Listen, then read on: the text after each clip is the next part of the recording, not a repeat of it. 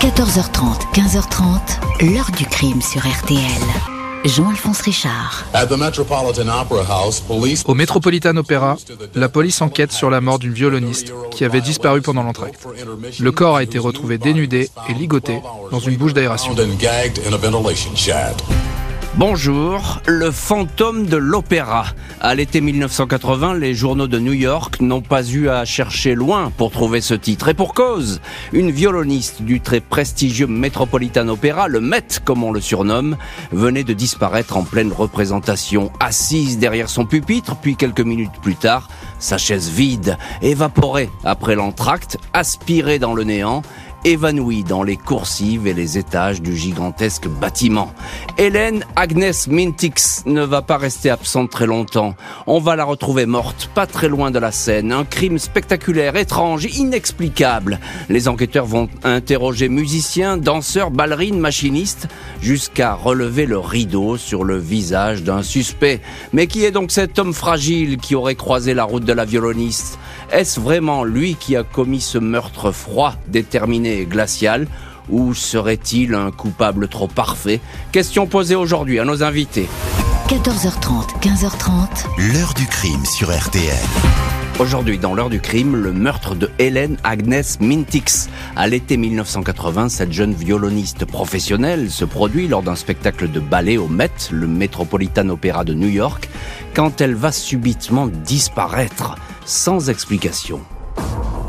Ce mercredi 23 juillet 1980, aux alentours de 22h15, les musiciens du Metropolitan Opera rejoignent leur pupitre dans la fosse d'orchestre juste au pied de la vaste scène. Une grande soirée de ballet est au programme avec la troupe des danseurs de l'Opéra de Berlin. L'oiseau de feu d'Igor Stravinsky a été interprété en première partie. Tout le monde s'est ensuite reposé pendant trois quarts d'heure jusqu'au deuxième ballet qui s'apprête à démarrer, le Don Quichotte de Ludwig Minkus. Mais chez les violons, on s'interroge, on se regarde. Il manque une soliste, la chaise de Hélène Agnès Mintix, est vide. Seul son instrument et son archet sont là, délicatement posés sur l'assise. Personne ne sait où elle a pu passer. Une heure plus tard, le rideau tombe, on commence à chercher Hélène dans les coursives, les pièces, les bureaux, les salles de répétition du bâtiment, qui compte pas moins de 10 étages, en vain. La dernière fois que Hélène a été vue, c'était à l'entracte, à 21h30. Elle s'est retrouvée dans la salle de repos réservée aux femmes, avec une autre violoniste, Elena Barrère. Elles ont pris une boisson, Barrère indique que Hélène Mintix était un peu fatiguée, ne se sentait pas très bien, mais vraiment rien d'alarmant. Dix minutes plus tard, elle a quitté le petit salon situé juste sous la scène avec l'idée d'aller voir Valérie Panov, un danseur chorégraphe du ballet de Berlin, un exilé soviétique. Elle souhaitait lui présenter son mari. Panov est questionné par les musiciens, il jure qu'il n'a jamais vu cette violoniste blonde, il ignore qui est Hélène Agnès Mintix. Vers minuit, une amie de la musicienne rapporte son étui à violon au domicile de Hélène, dans le quartier de Brooklyn, espérant la retrouver. Dans l'appartement, il n'y a que l'époux de la disparue, le sculpteur Janice Mintix, avec qui elle est mariée depuis quatre ans. Il est rongé par l'inquiétude. Il n'a aucune nouvelle de sa femme. Comme d'habitude, ce soir-là, il dit qu'il est allé la chercher à l'opéra en voiture après la fin de la représentation, mais il ne l'a pas vue. Elle lui avait téléphoné dans la journée, tout allait bien qu'a-t-il pu arriver à cette musicienne de 30 ans de nationalité canadienne installée à New York? Hélène Mintix n'est pas vraiment du genre à disparaître sans prévenir. Sérieuse, ponctuelle, ancienne élève de la prestigieuse école Juilliard à New York, une professionnelle rigoureuse qui rêve de devenir premier violon, la police est alertée. Jeudi 24 juillet, lendemain de la disparition de la musicienne, 7h45, Laurence Lennon, l'un des machinistes du Metropolitan Opera, emprunte l'ascenseur de service jusqu'au sixième étage. Il est venu vérifier les six imposants ventilateurs qui diffusent l'air conditionné. L'ouvrier est surpris d'apercevoir sur le plancher poussiéreux une paire de souliers vernis de femme. Il y a aussi une chemise blanche dans un coin, et puis ce qui ressemble à une jupe noire. La police de New York est prévenue. Elle fait aussitôt le lien avec la disparition de la violoniste. Les agents et deux détectives inspectent les lieux. À 8h20, Le cri d'un policier se fait entendre. Il est au niveau zéro, au pied d'un large conduit d'aération de couleur orange. Il a braqué sa lampe électrique. Il y a un corps ici. C'est une femme. Elle est nue. Elle est attachée, crie le policier. La malheureuse est extraite du conduit, elle a les bras dans le dos ainsi que les chevilles nouées avec des cordages utilisés pour lever et abaisser les décors, un baillon enfoncé dans la bouche. Il s'agit bien de Hélène Agnès Mintix. Le légiste établit qu'elle a été jetée vivante dans le conduit depuis un étage élevé. On a dû la porter pour cela, elle s'est fracassé le crâne. Le cadavre porte des traces de coups consécutifs d'une lutte. La scène fait penser à une attaque sexuelle mais le médecin ne détecte pas de traces de viol. Et évidemment, ce crime, qui est un crime hors norme, on le dirait à moins, ce crime va faire couler beaucoup d'encre, provoquer la stupéfaction, et à juste titre, c'est une disparition et un crime à l'opéra, le grand opéra de, New York, c'est du jamais vu, c'est une première, et qui plus est en plein spectacle, on se demande qui a pu attirer ou surprendre la violoniste dans les coulisses, dans cette machinerie euh, du Metropolitan. On va le découvrir dans les chapitres suivants de l'heure du crime. Un mot déjà sur le Metropolitan Opera, ce lieu chic et mondain. Bonjour Stéphane Berthomé. Bonjour. Merci beaucoup euh, d'avoir accepté aujourd'hui l'invitation de l'heure du crime et d'être aujourd'hui en direct depuis le Canada où vous vivez. Vous êtes ancien policier, journaliste, animateur de podcast, créateur et animateur du podcast Le Podcast qui est le premier podcast consacré à, l'industrie du podcast francophone. On peut écouter tout ça évidemment sur, sur Internet. Vous connaissez bien cette affaire, Stéphane Berthomé, la victime, effectivement, d'ailleurs, elle, est canadienne, la victime. Un mot déjà sur ce, cet opéra gigantesque, magnifique, presque mythique, le Metropolitan Opera à New York. Oui, c'est vrai que c'est un opéra mythique euh, qui a été euh, vraiment au centre de cette histoire. Il faut quand même dire que le Met, au départ, n'était pas situé à l'endroit où il est au moment où les faits se produisent, c'est-à-dire le Lincoln Center, euh, qui est un bâtiment un peu plus moderne. et c'est là donc que se sont produits les faits dans les années 80. Mais évidemment, ce bâtiment mythique, le Met, rappelle, et je pense que ça fait partie aussi de l'histoire dont on va parler, rappelle cette histoire du fantôme de eh l'opéra eh et, et nous fait entrer un peu dans les dans les mystères des coulisses des grands opéras et dans le, le, le, le truc un peu à la, à la limite du policier et du fantastique. Bien sûr. Alors Stéphane Berthomé, évidemment, euh, on y rentre peut-être pas dans un moulin dans cette dans cet opéra, mais en tout cas, on peut se dire qu'un intrus a peu pénétré, mais a priori, les policiers ne sont pas tellement sur cette piste, pas tellement sur la piste de, de l'homme extérieur qui serait rentré dans le bâtiment. Non, en effet, et on peut comprendre pourquoi. C'est-à-dire que d'abord, si quelqu'un s'était introduit dans ce dans ce bâtiment qui est ultra fréquenté, il faut, il y a des troupes de théâtre qui sont là en permanence, il y a beaucoup de gens qui vont et qui viennent. Très certainement que cette personne aurait aurait été signalée, aurait été identifiée. Et puis les détectives du, du NIPD, du, du New York Police Department, qui travaillent sur le dossier, ont très vite le sentiment que hmm. euh, c'est un suspect de l'intérieur. Il faut connaître les lieux, il faut pouvoir accéder aux étages supérieurs et donc il commence tout de suite à établir une liste de suspects qui touche des gens qui se trouvent à l'intérieur du bâtiment. Alors, je l'ai raconté un petit peu, cette scène de crime, elle est totalement spectaculaire avec cette femme nue qui a été attachée, effectivement, on a l'impression d'un scénario euh, sexuel qui a été jeté dans ce conduit. Qu'est-ce qu'on retrouve? Il n'y a pas tellement d'empreintes finalement, il n'y a pas tellement d'indices qui ont été dispersés. Et en fait, c'est ça qui est compliqué, c'est que les lieux sont sont sont considérés comme un dédale là quand on voit l'aménagement de ce, ce type d'endroit. Il y a des étages, il y a des interétages, il y a des passerelles, il y a tout un tas de pièces qui sont accessibles ou pas accessibles. Mmh. Et donc déjà la fouille du lieu a dû représenter un enjeu considérable. Mais effectivement, on trouve quelques vêtements, on trouve des souliers, on trouve aussi une petite fleur près du bureau d'un technicien. Donc on trouve des objets épars et on relève quelques empreintes notamment une empreinte qu'on appelle palmaire, c'est-à-dire l'empreinte de la paume de la main sur une rambarde d'escalier. Hmm. C'est des empreintes qui sont difficilement exploitables, hein, il faut le dire. Hein. Elles sont un petit peu partielles. Eh oui, d'une part, et puis d'autre part, il faut se replacer dans le contexte des années 80. Euh, le, la technologie n'était pas aussi évoluée qu'elle est aujourd'hui. Et puis, la question de l'empreinte, c'est toujours sur quel support elle est prélevée. Mmh. Si euh, elle est prélevée sur un support extrêmement plane, extrêmement facile pour les, les reprendre ensuite, c'est bien. Mais si elle est prélevée sur une poignée de porte ou sur euh, une rambarde d'escalier, là, on est dans, dans un niveau de difficulté bien supérieur. Et là, apparemment, c'est sur une cloison qui est un petit peu déformée et c'est compliqué Alors, on sait aussi, et ça le légiste l'a établi, et c'est particulièrement violent et frappant cette scène, parce que euh, elle a été jetée vivante, Hélène, la violoniste, dans, ce conduit. On l'a attachée, on l'a jetée vivante. C'est d'une brutalité inouïe. Effectivement, le, décès serait consécutif aux blessures dues à la chute. Elle a des plaies euh, extrêmement importantes au niveau de la tête et donc elle serait tombée euh, tête la première dans cette conduite-là. Mhm. On l'a projetée dans cette conduite-là, plus exactement. Alors vous disiez la police de New York, euh, elle enquête effectivement sur la piste intérieure parce que ça paraît être la, la plus facile et en tout cas la plus logique. On a quand même ce témoignage où on sait que la violoniste, elle voulait aller voir le danseur soviétique Valérie Panov euh, elle insistait pour cela, elle a même pris un ascenseur. Et Panov, il va être interrogé, évidemment, parce qu'il fait partie des, suspects tout de suite. Si elle est allée le voir, c'est grave. Et lui, il va avoir un comportement pour le moins abrupt, on va dire comme ça. Oui, disons qu'il a, il a des réponses un peu fermes. Il doit pas apprécier d'avoir été en partie suspecté. On peut le comprendre s'il a effectivement rien à voir avec ce dossier-là. Et il dit que, bon, d'abord, c'est quelqu'un qui parle russe aussi, donc il parle par l'intermédiaire d'un interprète.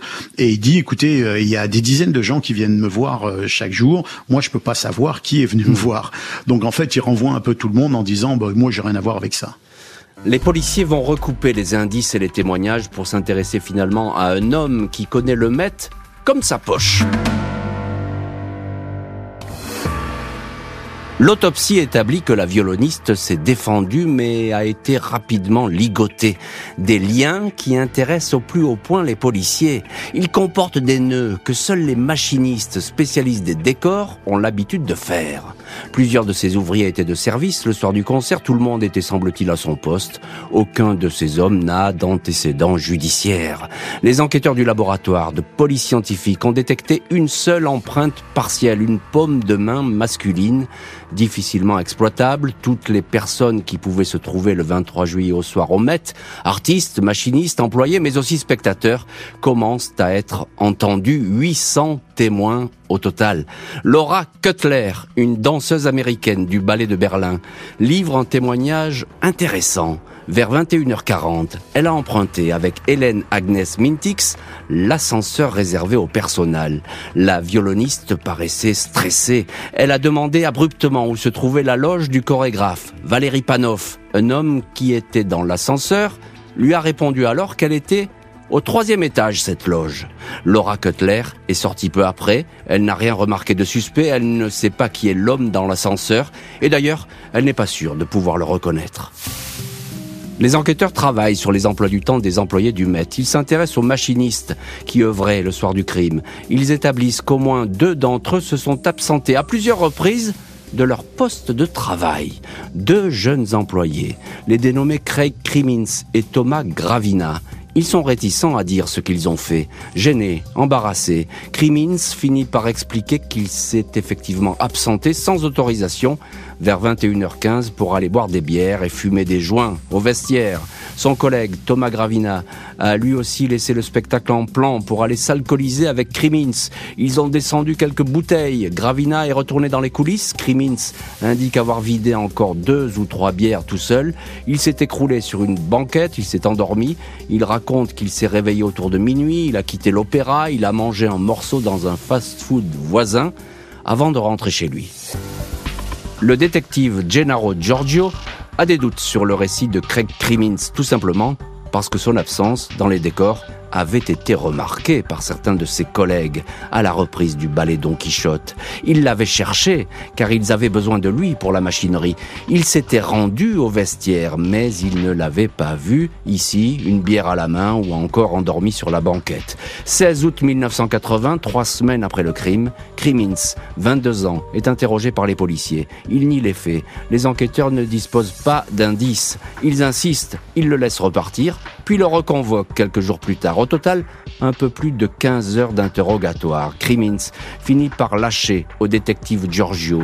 J'ai bien peur que le type de l'ascenseur ce soit moi. J'étais bien avec cette femme. Le suspect raconte qu'il a accosté la violoniste de façon pressante, une drague lourde. Elle l'a repoussé et l'a même giflé en lui demandant qui il était. J'ai vu rouge, elle m'insultait, je l'ai poussé, puis je l'ai entraîné jusqu'au sixième étage. Et ce 29 août, Craig Crimmins va être inculpé de meurtre puis de tentative de viol. On va voir ce qu'il a pu raconter plus précisément lors de ses gardes à vue et s'il dit vraiment euh, la vérité. Tout cela, on en parlera dans les chapitres suivants de l'heure du crime. Enquête donc qui va vite, mais il faut le souligner, la police de New York a tout de suite mis le paquet. Stéphane Berthomé, vous êtes euh, journaliste installé au Canada, vous, vous connaissez bien cette affaire et vous êtes ancien policier et, et j'ai envie de dire vos, vos, collègues new-yorkais ils mettent tout de suite le paquet euh, sur cette enquête parce que elle est exceptionnelle et que ça fait un bruit terrifiant à New York. Oui, oui, puis il faut se replacer dans le contexte des années 80, une ville où la violence était quand même très importante. Le NIPD, le service de police euh, de la ville de New York, prenait pas des gants blancs quand il trouvait un suspect. Mmh. Et je pense que effectivement, vu la pression médiatique, parce qu'il y avait une réelle pression médiatique sur cette affaire, et euh, vu le fait que bah, ce, ce, ce, jeune machiniste, il n'avait qu'une vingtaine d'années, hein, Craig Crimmins, euh, avait tout du parfait suspect on a, comme on dit, mis la pression pour qu'il avoue. Alors, on, lui met la pression pour qu'il avoue. Effectivement, la garde à vue, elle est, elle est plutôt euh, serrée et puis elle est, elle est, insistante. Alors, mais tout de même, ce qui sème le trouble, ses premiers témoignages, le fait que il a jamais été vu dans ce vestiaire à, l'heure où a disparu la violoniste, alors qu'il dit, moi je dormais, j'étais complètement sous, je dormais sur une banquette. C'est ça qui, qui, qui sème le trouble? C'est vrai, c'est l'un des éléments qui va rester dans cette affaire, c'est l'absence de preuves directes. Il n'y a pas de témoin direct à part cette danseuse Laura qui dit avoir euh, aperçu quelqu'un qui ressemble à Crimmins, mais elle ne l'a pas identifié dès le départ avec la victime. Il n'y a personne qui, témoigne de, son comportement à lui durant, le moment des faits. Il n'y a que sa version où il dit qu'effectivement, bah, il se tient euh, à l'extérieur du, Metz pendant un temps et qu'après il est ivre mort à l'intérieur de l'établissement. La témoin vous en parlez, vous avez bien raison, cette ballerine, euh, effectivement, elle dit qu'elle est incapable de le reconnaître. Et je crois que lors de l'enquête, on va essayer même de la, de la soumettre à une séance d'hypnose pour qu'elle essaie de le retrouver. Ou en tout cas, on va lui produire un vague portrait robot, c'est un peu compliqué. Oui, ben en fait, euh, on, on, est on est visiblement dans une tentative un peu désespérée de collecter des, des preuves ou des éléments. Effectivement, ils vont la soumettre à, à une séance euh, qui, qui va peut-être lui permettre de se remémorer des souvenirs et de cette séance étirer un portrait robot qui, d'après ce qu'on en dit, ressemble à Crimmins. Moi, j'ai l'impression que des entrevues qui ont été faites par les policiers et de l'enquête policière, il leur apparaît assez rapidement que le suspect est quelqu'un de l'intérieur, voire un technicien, notamment, vous savez, au sujet de ces fameux nœuds eh oui, euh, qui, qui attachent la victime. Oui, mais il n'est pas seul comme technicien. Le maître, c'est une énorme machinerie, et, il y a des dizaines de techniciens, il y en a beaucoup ce, ce soir-là. Alors, ben justement, parlons-en un petit peu de ce Craig Crimmins. C'est qui ce machiniste? Parce que il a l'air complètement paumé, il n'est pas très sérieux, euh, il s'absente de son boulot. Euh. C'est un jeune homme, euh, il est assez jeune, il a 21 ans, c'est un catholique irlandais originaire du Bronx. Il a l'air, euh, il a une apparence assez enfantine. On considère qu'il a un tempérament qui est plutôt immature, il consomme de la drogue, euh, de, de l'alcool. Mmh. D'ailleurs, plus tard, on dira, des psychologues diront de lui qu'il avait un QI plutôt faible, qu'il avait des troubles d'apprentissage. Donc on sent qu'on a une personnalité fragile et peut-être même des troubles de santé mentale derrière tout ça. Et donc c'est un individu très, effacé finalement. Mais il n'est pas violent parce que là il dit euh, moi j'ai en gros j'ai vu rouge etc. Euh, il s'est jamais fait remarquer pour des faits de, de violence. C'est pas quelqu'un qui qui sème le désordre euh, dans cet opéra. A priori non, mais vous savez, dans les enquêtes criminelles de ce type-là, des fois il y a des choses qui n'apparaissent pas au, en surface du dossier, mais des petits, des gens qui vont dire ah oui, mais effectivement je l'ai vu piquer des colères ou j'ai vu un tel avoir tel type de comportement, et, et, donc ça oriente les policiers sans pour autant être être suffisamment euh, fort pour aller euh, questionner quelqu'un, mais ça peut donner un petit portrait comme ça qui n'apparaît pas en surface dans les documents qui sont rédigés. Alors peut-être qu'il y a des choses qui sont sorties sur lui, mais que ça n'est pas apparu. En tout cas, on comprend comprendra plus tard que on est dans le cadre, d'après ce qu'il a déclaré, d'une situation d'une véritable explosion de violence finalement. Oui, c'est ça. Alors euh, effectivement, là, les policiers, ils sont, ils sont un peu coincés parce qu'il n'y a pas d'indice, mais il y a des aveux, ce qui est important. Donc le procureur, bah, il va dire, euh, ça suffit pour le mettre en état d'accusation. Encore un mot, Stéphane Berthomé, vous avez fait euh, allusion tout à l'heure à, cette empreinte palmaire, cette empreinte partielle de la paume de la main. Est-ce que les analyses techniques et scientifiques qui sont menées à ce moment-là, est-ce qu'elles correspondent finalement à la pomme euh, de main de Craig Crimmins c'est ce qu'on dit. C'est ce qui est dit à plusieurs reprises, à plusieurs occasions. Maintenant, moi, j'ai tendance à penser que c'est aussi un argument qui a été utilisé par les policiers pour pousser Crimmins à se révéler et à faire des aveux. Notamment quand on sait que Crimmins, finalement, va révéler qu'il est allé sur le toit, tout en disant qu'il n'est pas allé sur le toit du côté où on a trouvé la victime. Alors, ça, ça commence déjà à ressembler à quelque chose d'un peu incriminant de dire bah oui, je suis allé sur le toit, sachant qu'effectivement on a relevé l'empreinte de la paume de sa main dans un escalier qui monte vers le toit. Mmh. C'est peut-être ça qui l'a conduit euh, vers les aveux mmh. de, de, de, bonne foi ou un peu sous la contrainte. Mmh. Dernière question. Lui, il dément toute pulsion sexuelle, etc. Pour les légistes, ils disent pas qu'il y a eu viol, mais ils disent qu'il y a peut-être eu tentative. C'est parce qu'elle est déshabillée, la victime, c'est ça? Il y a que, que là-dessus qu'il s'appuie? Mais c'est ça. C'est alors c'est un point extrêmement délicat du dossier. Effectivement, la victime a été déshabillée, elle a été attachée. Donc ça veut dire que on a pu imaginer pendant un temps que l'agresseur avait voulu la maintenir sous son contrôle, d'une part, et d'autre part, on trouve, euh, c'est un détail assez sordide, mais on trouve un tampon hygiénique euh, mmh. dans le bâtiment et euh, l'ADN correspond effectivement à celui de la victime. Donc il y a certainement suffisamment d'éléments là pour les corps policiers pour au moins aller chercher une tentative d'agression sexuelle. Un procureur adjoint de New York estime que suffisamment de charges permettent d'incriminer le suspect. Celui-ci est placé en détention. Il va comparaître devant un jury.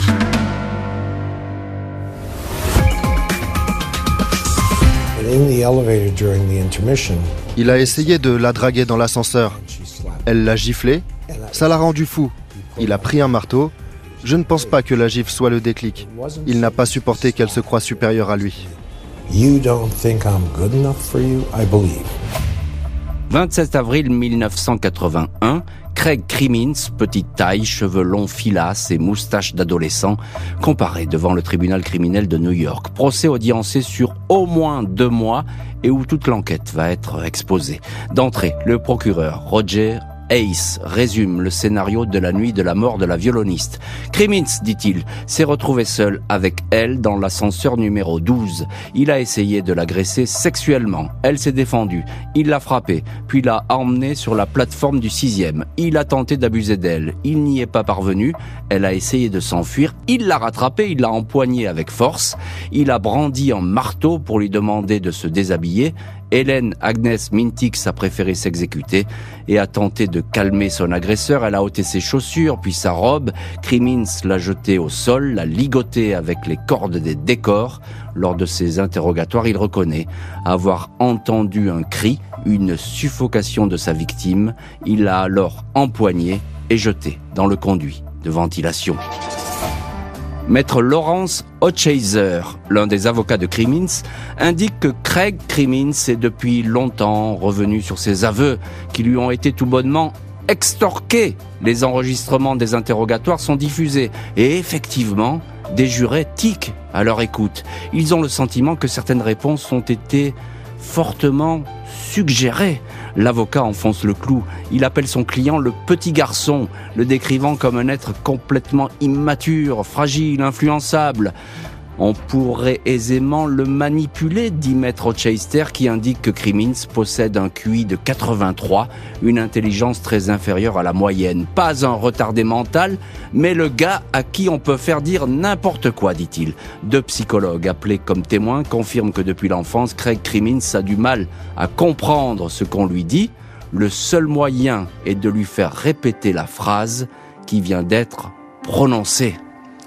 Et effectivement, si les policiers de New York ont fait répéter leurs phrases à Crimin, c'est bien effectivement ça fait un témoin, euh, en tout cas un suspect sous influence. C'est un léger malaise qui règne lors de ces premières semaines de procès avec euh, l'état psychologique euh, du suspect, un homme perméable et, fragile. Stéphane Berthomé, on vous retrouve dans cette heure du crime, ancien policier, aujourd'hui journaliste. C'est vous qui menez d'ailleurs le, le podcast, le podcastologue qu'on peut retrouver sur Internet la salle du tribunal criminel de New York, la Cour suprême officiellement, ça s'appelle comme ça, elle est pleine, elle a craqué cette salle. Vraiment, il y a tout New York qui va assister à ce procès.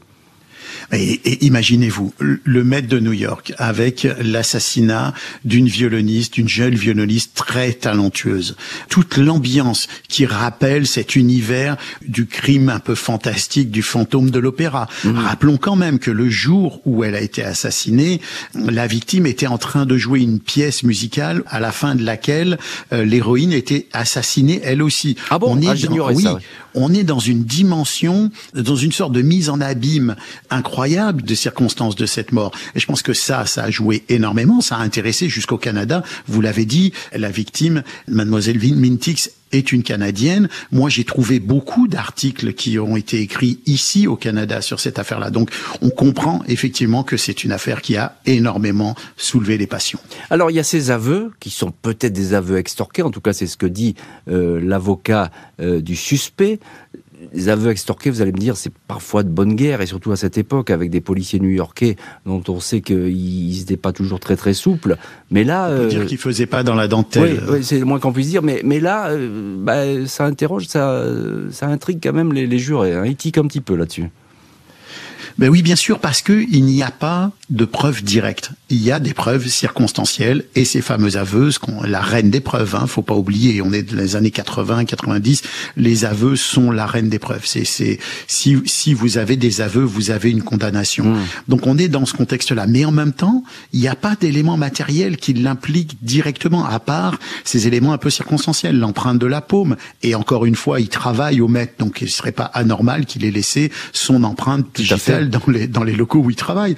Pour moi, ce qui est, ce qui est peut-être le plus compromettant et qui ressort peu souvent dans, le, dans les lectures qu'on peut faire du dossier, c'est cette histoire de, de liens qui sont faits avec euh, des cordes qui sont utilisées pour les décors et la façon dont sont faits ces nœuds, qui est une façon typique de faire des nœuds selon les techniciens justement euh, du maître entre autres. Ça, pour moi, c'est quand même un élément qui est incriminant. On est d'accord, mais euh, il n'est pas seul comme technicien. Hein. Ils, font tous, ils font tous les mêmes nœuds dans, dans, ce, dans ce théâtre, etc. On leur a appris tous à nouer les, ces tresses de cordage de la même façon. Donc euh, ça, l'avocat, il va chasser un petit peu ça. Encore un mot, c'est l'état psychologique de, du suspect. Il a un mental assez faible, c'est cet homme. Oui, et, et à l'époque, il n'était pas anormal de. Enfin, je, veux, je vais me reprendre. Ce que je veux dire, c'est qu'à l'époque, il était quand même relativement courant que les policiers fassent pression sur les suspects, et y compris des suspects qui avaient un, un quotient intellectuel assez mmh. faible ou une psychologie fragile. Mmh. Ça ne ça ne paraissait pas pour les policiers de l'époque mmh. euh, ou pour la poursuite quelque chose de surréaliste qui aujourd'hui évidemment est considéré comme euh, comme des pressions indues et, et, et voire même comme de la torture psychologique. On était très loin de là dans les années 80. Il faut aussi replacer cette affaire-là dans son contexte. Le procès se poursuit. La défense va continuer à dénoncer ce qu'elle désigne comme des incohérences flagrantes. Les semaines défilent au procès du machiniste Craig Crimmins, lequel continue à se dire étranger au crime de l'opéra. Des collègues viennent confirmer qu'il avait effectivement déserté son poste le soir du meurtre et avait beaucoup bu. On sentait qu'il empestait l'alcool, dit ce témoin qui a partagé quelques bières avec Crimmins. L'avocat du suspect demande à ce témoin si son client, qui tenait sans doute à peine debout, aurait pu empoigner le corps de la violoniste, la hisser à bout de bras jusqu'au conduit de ventilation à environ 1 mètre 20 de hauteur pour la jeter à l'intérieur La réponse est sans équivoque non. La victime pesait 68 kilos, indique alors maître Scheister. Regardez bien, monsieur Crimins, il n'a aucune force, il était ivre. Il n'aurait pas pu porter le corps tout seul. La défense ne laisse passer aucun détail. Lors de l'interrogatoire, le machiniste a reconnu avoir découpé les vêtements de Hélène Agnès Mintix avec un couteau. L'expertise scientifique certifie que ces entailles ont été effectuées à l'aide de ciseaux. 4 juin 1981, Craig Crimin s'est reconnu coupable de la mort de la violoniste, mais les jurés rejettent l'homicide volontaire. Selon eux, Crimins n'a pas tué intentionnellement Hélène Agnes Mintix. La tentative de viol est également écartée, preuve insuffisante. La mère du désormais meurtrier et sa petite amie, Marianne Fennel, qui avaient toutes deux décrit un garçon timide, gentil, faible, éclate en sanglots. Il se trompe, il se trompe, répète la petite amie. Il ne l'a pas tué. Trois mois plus tard, 2 septembre 81, le machiniste du Metropolitan Opera est condamné à la prison à vie avec une peine de sûreté de 20 ans. Je remercie ma famille de m'avoir soutenu. J'espère pouvoir vous retrouver bientôt, dit le condamné incarcéré à la prison d'Ossining, puis à celle de Comstock. Et voilà donc pour la condamnation du machiniste, même si le procès, il faut bien le dire, il a été très très euh, longtemps euh, indécis. Stéphane Berthomé, ancien policier, aujourd'hui euh, journaliste, on vous retrouve en direct depuis le Canada dans cette heure du crime. Vous connaissez bien cette affaire, affaire qui a fait beaucoup de bruit au Canada, vous le disiez, parce que effectivement la victime, la violoniste, elle est canadienne. Alors c'est un verdict sévère, mais on reste un petit peu dans le flou quand même, parce que jusqu'au bout, ce procès, il n'est pas vraiment indécis, mais il peut basculer d'un côté ou de l'autre. C'est vrai qu'il est étrange dans son dans son dénouement et dans la façon dont la condamnation a été prononcée, parce que finalement, on, on dit c'est pas un meurtre volontaire, mais on a quand même une victime qui a été euh, déshabillée, attachée et jetée dans une bah conduite d'aération. Alors là, on peut dire bah oui, mais le meurtre en lui-même n'est pas volontaire, mais ce qui le suit euh, est, une tentative de le cacher. Donc bon, mais c'est bien de souligner ce que ce que vous avez souligné, c'est que il y a des contradictions jusque dans le jugement. Ça c'est vrai, mais par contre la peine en tant que telle, eh bien, elle est conforme à la politique de l'époque, c'est-à-dire une peine euh, maximale avec une période de sûreté euh, dont on va voir qu'elle va être appliquée avec plus que la rigueur nécessaire. Oui, parce que le procureur, lui, dit, bah, je cite le procureur, hein, il dit, euh, c'est un crime barbare impitoyable. Et ça, c'est vraiment, le, il met toute la puissance de l'accusation dans ces mots. Oui, et c'est son métier, c'est son rôle de faire ça. Euh, ceci dit, tous les crimes sont barbares, les, les superlatifs dans ce genre de situation sont destinés aux jurés. Et alors, il y a autre chose aussi concernant le, condamné, désormais, c'est qu'il aurait tenté de suborner un témoin, c'est-à-dire de faire dire à un de ses collègues qu'effectivement il était endormi. Euh, on a l'impression que c'est un peu une fuite en avant, qu'il cherchait une échappatoire pour éviter peut-être cette peine maximale. Oui, il y a toujours, euh, il y a toujours deux options hein, dans cette affaire, c'est-à-dire soit il a cherché quelqu'un pour essayer de se créer un alibi, de se fabriquer un alibi, soit euh, euh, il a essayé de convaincre son ami de dire qu'il l'avait bel et bien vu et que donc il était innocent des faits qui lui sont reprochés. Il reste pas moins qu'il a été condamné. Alors bon, on sait aujourd'hui qu'il y a quelques condamnations à cette époque-là et encore récemment qui ont été défaites, mais il a été condamné. Est-ce qu'on a fait, alors c'est un petit détail, mais euh, aujourd'hui on essaierait de, refaire une reconstitution, on essaierait de voir si, cet homme a pu véritablement porter ce corps. Il dit qu'il était, tout le monde dit qu'il était totalement ivre, et c'est un, une espèce de freluqué, Crimins, il n'a pas beaucoup de force. Euh, on, on s'est posé des questions là-dessus, savoir s'il était capable, lui, tout seul, de porter le corps.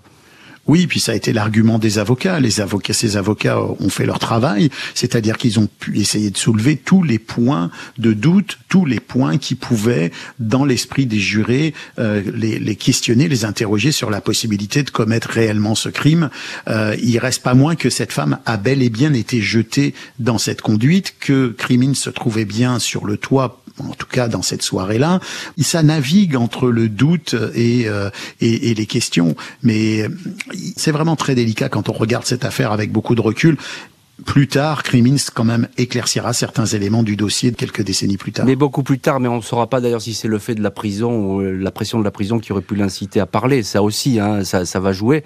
On va d'ailleurs le, le, voir dans, dans, la suite de, de, de l'heure du crime. Le machiniste va tout faire pour obtenir sa libération, se heurtant à l'implacable administration pénitentiaire.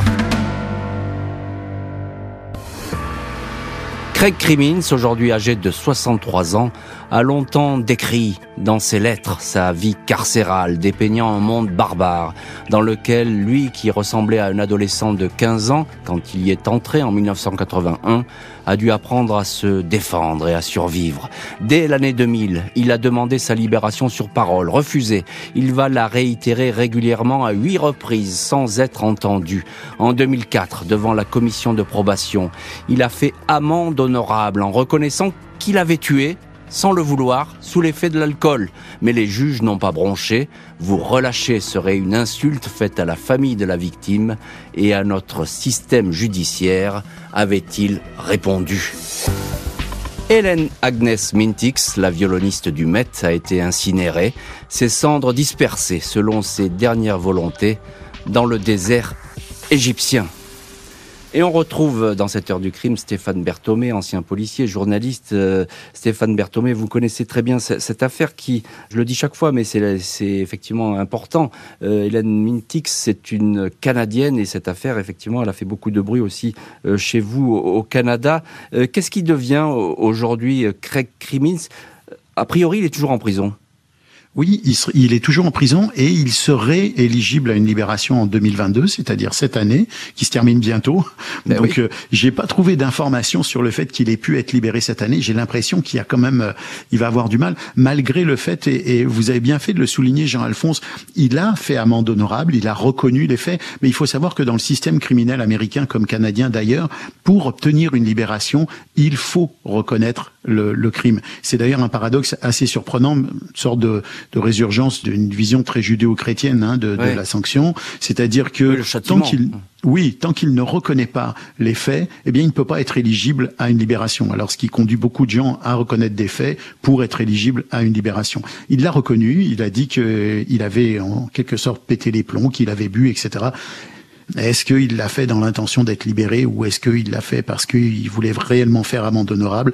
Ça reste un mystère encore aujourd'hui. C'est difficile à savoir effectivement parce que euh, n'a pas craqué pendant des années. Hein. Pendant des années, il est resté sur sa ligne, à savoir qu'il voulait même pas en parler parce que dans ses lettres, il écrit beaucoup, notamment, je crois, un journaliste du New York Times. Il lui raconte sa vie carcérale, mais il n'y a jamais un mot sur euh, sur le, le meurtre d'Hélène Mintix. Exact. Ce journaliste signale à plusieurs reprises, d'ailleurs dans les échanges, que c'est euh, C.G. Sullivan, euh, que euh, il, il, parle d'un peu de tout. Il parle de la prison, mais il ne fait pas d'allusion ou il ne parle pas de l'affaire Helen Mintix. Alors, est-ce qu'on sait aujourd'hui Je sais, c'est une question difficile, Stéphane Berthomé, mais je, je vous la pose quand même. Est-ce qu'on sait aujourd'hui la vérité. Parce qu'il y a toujours un petit doute qui reste autour de ce Craig Crimmins, euh, euh, personnage encore une fois faible, euh, fragile, qui a été ballotté dans ses interrogatoires, qui aujourd'hui aurait peut-être beaucoup moins de valeur que la valeur qu'on leur a prêtée à l'époque. Est-ce qu'il reste un petit doute? Jean-Alphonse, vous posez la question à quelqu'un qui a fait plusieurs enquêtes documentaires eh qui, qui, ont démontré, qui ont démontré qu'il y avait eu des erreurs, des errements, euh, des mauvais jugements dans des enquêtes policières dans les dans les mêmes années, dans les années 80 au Canada. Donc évidemment que pour ma part, euh, je, je, vois une, une, une, part de doute, je vois une part d'ombre dans ce dossier.